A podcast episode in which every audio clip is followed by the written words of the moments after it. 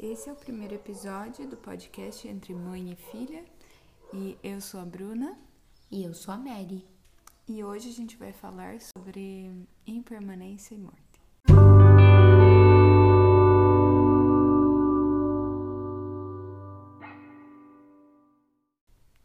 Isso mesmo.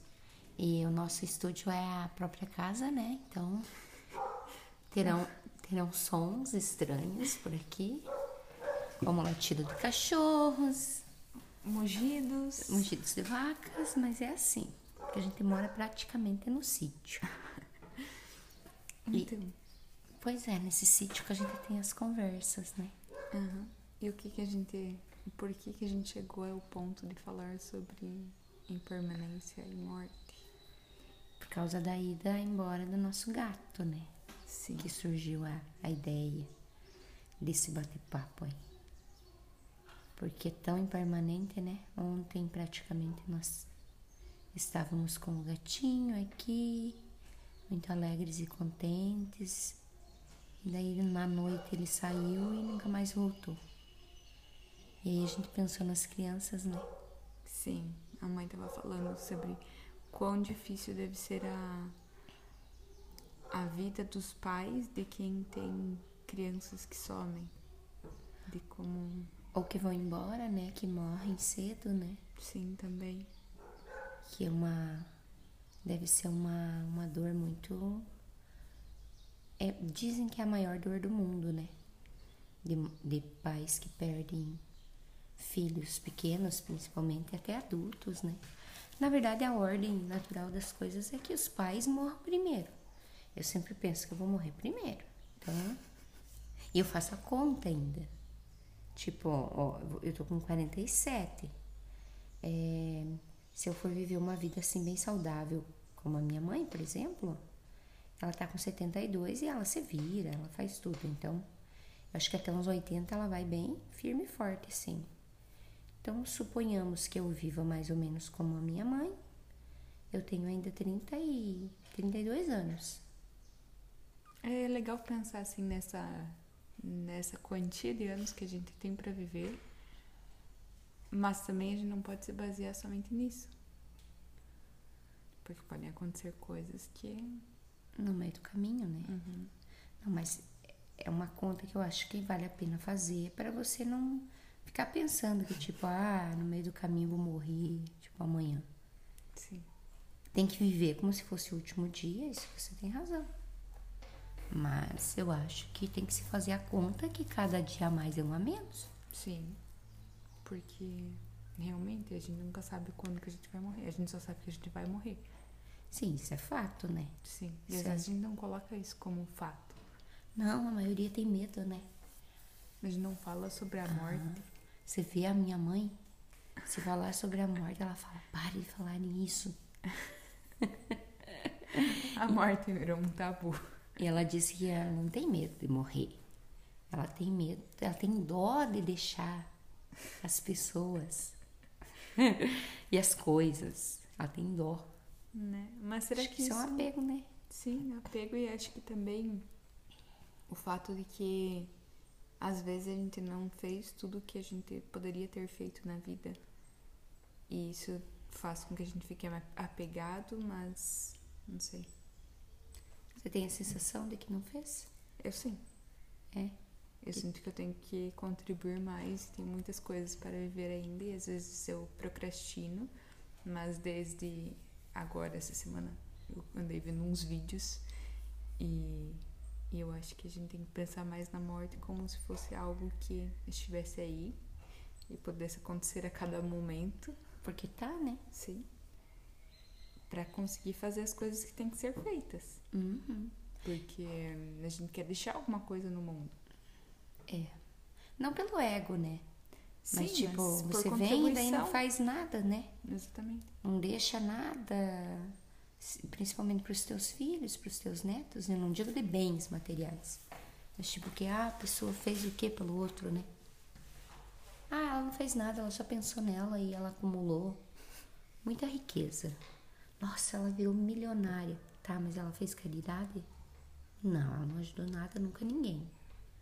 será que vale a pena, né? A satisfação interna, eu penso. Sim. E não, não apenas caridade do doar comida ou doar Hum. dinheiro.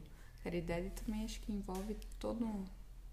Sim, as pessoas se enganam, né? De achar que caridade, ah, eu vou dar comida pro. Coisa, ah, mas ele não trabalha, então não merece ganhar comida e tal. Não é nesse sentido, eu acho, né? No sentido de ser mais humano, né? Com as pessoas. Sei lá, de. Quando eu falo em contribuir, é. É não ficar o tempo inteiro falando mal de que fulano não fez. Tirar do lado de fora e fazer pra. É, voltar pra dentro. Eu nem sei direito também, cada um vai descobrir, né, na sua individualidade o que, que eu posso fazer pelo outro. É o contribuir da sua forma, eu acho. Doar o que você tem de bom pro outro. De talento, talvez, né? que- Aham, pode ser isso também. Tipo, olha um vídeo bacana que tu posta, né? Ou ajudar as outras pessoas a pensarem, por exemplo, sobre a morte. Também, exato, bem isso. A nossa cultura, né, tão fechada, é um medo. A coisa mais certa que tem é a morte. Sim. E você pensar nas pessoas que foram com saudade e não com tristeza. Porque as pessoas misturam muito os sentimentos. Elas não sabem realmente o que que elas sentem.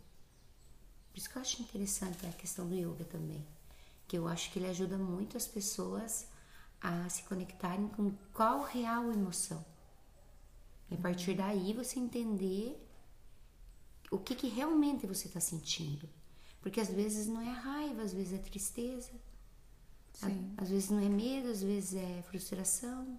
Então tem várias subemoções ali e que às vezes a pessoa não, te, não sente e ela vai ficando triste às vezes, né? E às vezes a gente tem o fato também de, de conviver com as pessoas que a gente ama, a gente sabe quem são essas pessoas que a gente ama, mas a gente não demonstra todo, tudo que a gente sente, a gente não deixa a pessoa saber o quanto ela é amada, o quanto ela é apreciada pela gente.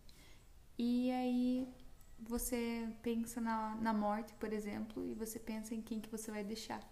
E você pensa o que, que essas pessoas vão pensar de você. E você pensa se elas realmente sabiam que você sentia aquilo por elas. Então vale a pena pensar na morte para pensar no que, que- quem realmente importa e quem e se essas pessoas sabem o que elas significam para você. Eu acho que a gente né, trabalha bem essas questões porque, tipo, cada vez que você vai embora, você já foi várias e várias vezes, pra mim são pequenas mortes. Tipo, eu me sinto triste, eu me apego quando você tá aqui em casa. Tipo, agora faz um ano que você tá aqui por causa da pandemia e tal. Então, tipo, é um apego. É um apego, não, é uma. É como se fosse uma, uma morte. Eu, eu me sinto triste. Claro, não é uma coisa que eu nunca mais vou te ver. Então, claro, isso dá outro sentido total. Eu não tô é, menosprezando a dor de quem. de uma pessoa que vai embora e não volta mais.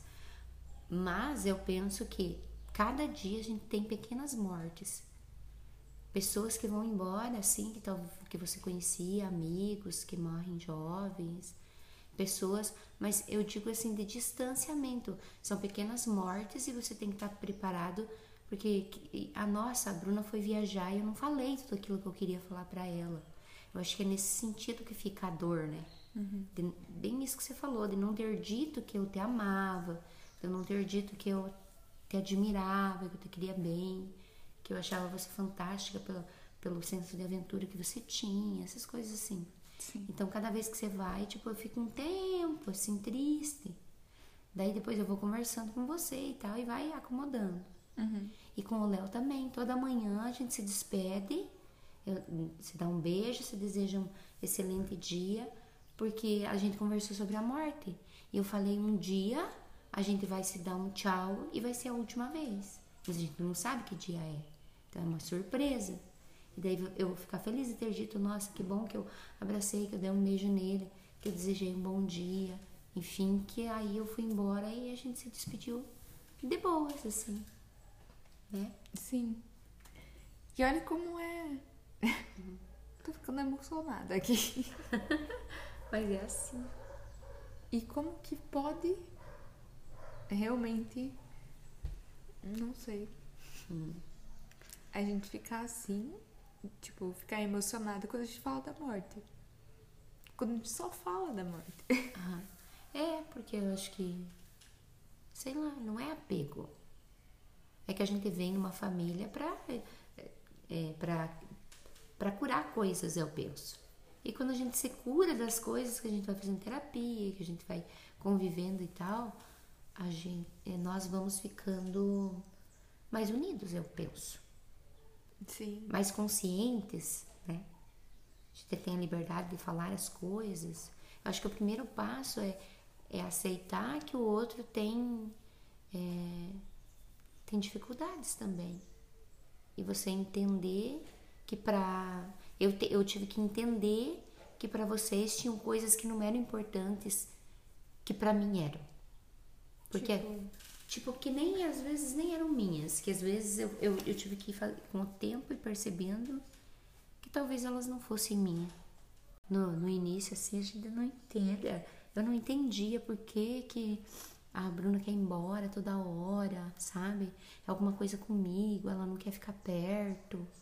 E aí vinha todas as preocupações que iam ter matar lá nos Estados Unidos, que alguém ia pegar para vender os órgãos, enfim um monte de, de medo e tal. Depois não, eu comecei a analisar e pensar que você tem teus sonhos, você, você falava pra mim que você amava viajar. Aí faz, tem as questões das terapias, dos mapas, das coisas que mostram e trazem uma carta ali de que realmente isso é o teu propósito, Sim. quer trabalhar com viagens, quer, quer contar as tuas experiências e vivências, enfim. E quem sou eu para limitar o ser humano de fazer aquilo que ele veio para fazer, para fazer aquilo que eu quero fazer? Que egoísmo, né? Eu Mas eu penso. acho que isso também está relacionado não só é, pelo fato de querer que você fique, no caso, eu querer que eu fique. É, também tem o fato dos relacionamentos também serem assim. Tem muitos relacionamentos quererem não pensarem tanto no, no outro, pensar mais em si mesmo. Não sei. Ele acaba mas- morrendo porque um mata o outro. Sim. Tipo, eu ia matar teus sonhos. Aquilo que tu teve de como sonho, não, porque você tem que ir, porque o teu trabalho tem que ser assim, tem que ser assado, tem que começar a tal horário. Eu não posso limitar. Daí você teve uma filha fora da curva. Diferente. Não é, mas eu- quando eu aprendi a relaxar e soltar, porque na verdade todo pai e toda mãe, eles querem o melhor para os filhos. Eles se realizam através dos filhos. E muitos que não conseguiram viver o próprio sonho de realizar algumas coisas, eles vendo o filho fazendo aquilo, eles se realizam. Mas em terapia eu comecei a ver tudo isso que isso, isso são coisas minhas para eu resolver. Isso não são coisas tuas nem do teu irmão. Então eu tenho que deixar vocês viver e estar aqui para ser apoio, suporte com uma situação dessa, que graças a Deus nunca vai faltar comida, nunca vai faltar uma cama para dormir, é isso que a gente precisa. Então, é deixar você viver as suas experiências. E na verdade, quando eu comecei a me tocar que eu era a louca da casa, porque tipo, você sempre trabalhou em todo lugar que você foi, tipo, nunca faltou dinheiro. E agora você veio, você já se movimentou e já começou a fazer filtro. Então, um dos medos, eu acho que dos pais, é que os filhos. O primeiro medo que eu tinha, que vocês fossem para as drogas. Segundo medo que eu tinha é que vocês não trabalhassem. não trabalhassem para mim na minha cabeça era aquela coisa metódica de vou ser um engenheiro, vou ser um sei lá o que, entendeu? Sim. Mas depois que eu vi que não, que a pessoa pode fazer outras coisas e que pode ganhar dinheiro também. E que pode, sei lá, eu pensava em aposentadoria, eu ia tudo pela minha rota, entendeu? Pela rota dos meus pais. Você tem que trabalhar tantos anos, porque se você tem que se aposentar, porque isso, porque aquilo, porque aquilo. E aí quando a vida vai passando, você vê que tipo é impermanência. Você não sabe se você vai se aposentar. Eu já trabalhei 25 anos e não consigo me aposentar ainda. E você não sabe se você vai ter aquele mesmo emprego. E você não, sabe, é, é tudo impermanente. Quando vai acontecer uma pandemia, você vai ter que voltar para casa e quebrar todos os seus planos. Ninguém sabe. Ninguém sabe, é soltar e ter a alegria de pensar qual será a próxima surpresa. O que Deus reservou para mim amanhã. Sim. Porque você não sabe se você vai acordar no outro dia. Sim. Teve gente que pegou Covid e no outro dia não conseguiu levantar da cama e não caminhava. Tinha muitas dores nas pernas, né?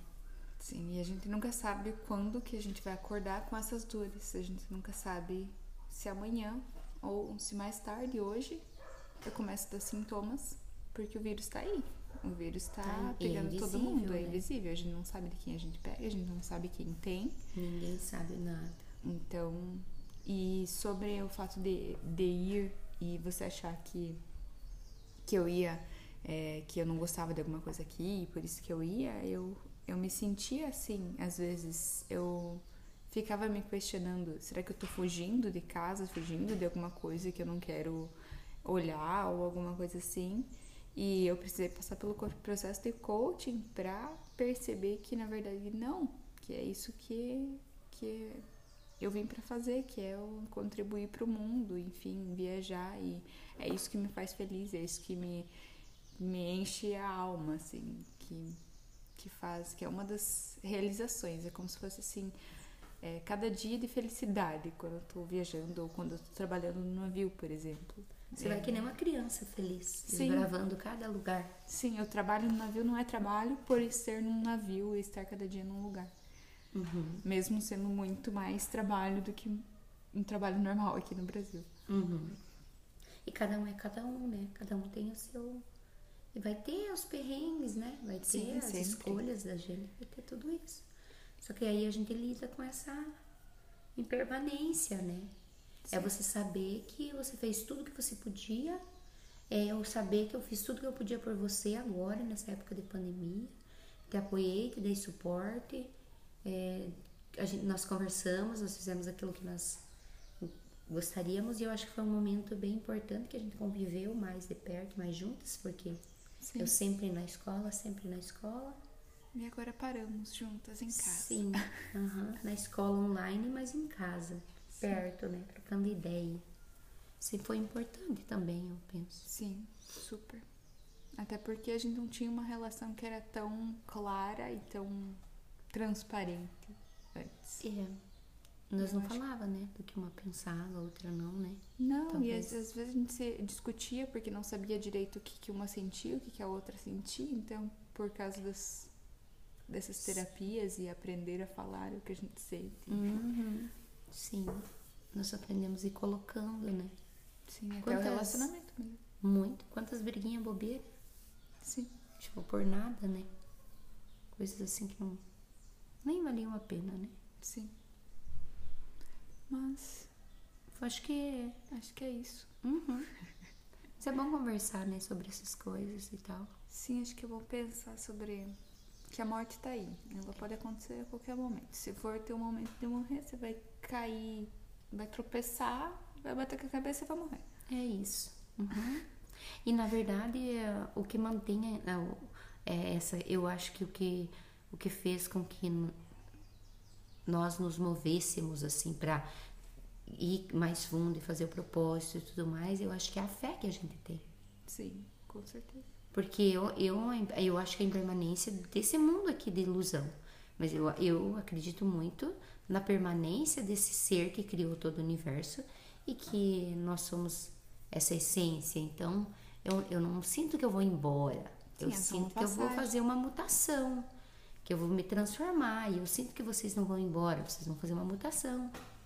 E me- a- mesmo todos que vão embora antes, eles só vão embora antes. Então é uma coisa muito lógica para se pensar que daqui a pouco nós também vamos.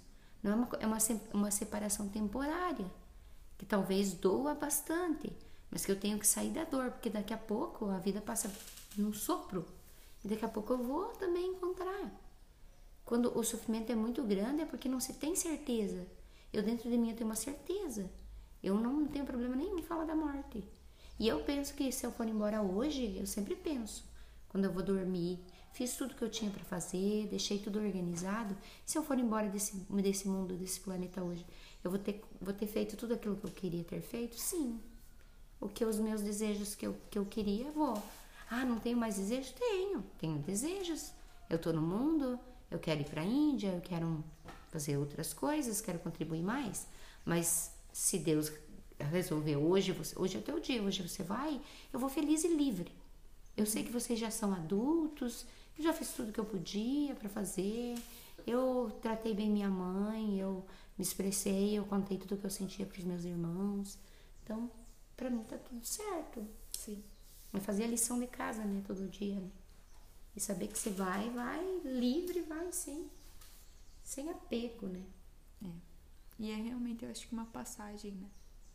Pra algum outro lugar. Eu também penso nisso. Porque se a gente pensar friamente, o corpo se decompõe e, e é só mais um corpo. Uhum. Sim, é só mais um corpo. Porque, vamos voltar lá no início do podcast. O nosso gato. O nosso gato nunca mais vai embora porque ele não tá aqui presente, mas ele tá dentro do nosso coração. Porque todo dia a gente lembra dele, a gente tem as imagens dele zanzando por aqui, né? Então a gente tem o, o amor por ele guardado. Só que a gente não tem o apego. Se ele quis ir embora, ele quis ir embora. E se Sim. ele partiu desse planeta é porque era para é a hora dele partir. Então é ter essa noção de, de que saudade não é tristeza. Porque se eu caio no fundo do poço da tristeza, eu entro em depressão e não saio dali e não entendo a vida. Agora, se eu entendo, ah, eu fico com saudade, saudade é, é ter aquele sentimento assim de, ah, sabe, lá no coração. Tipo, era legal quando eu tava aqui, mas entender que não, que não é mais pra estar. Tá. É entender. Sim. Senão gera uma revolta, né, interna. Uma revolta com Deus, uma revolta com tudo. Acho que não, não é por aí, não é saudável. Sim. Mas. Pro, é isso. Pro primeiro tá bom, né? Você já tá no chororô aí, então. Acho que vamos nos despedir dos ainda nossos... Lembra... ainda lembrando o gato. Mas. É isso. E espero que vocês tenham gostado do nosso é. podcast. E que escutem o próximo. Isso. E se quiserem dar ideias sobre o que gostariam que a gente falasse também. Verdade. Tem muita história engraçada que a gente vai contar também. Sim, tem muitas coisas assim que são é. dignas de podcast. São, sim, com certeza. E como diria um amigo, um, uh, um áudio que é mais de um minuto já é um podcast. Então. E aí já estamos uns 20 e tantos minutos. Ah. Mas então é isso. Tenham um bom dia ou, enfim, uma boa noite, dependendo do horário que vocês estiverem escutando isso. E até mais.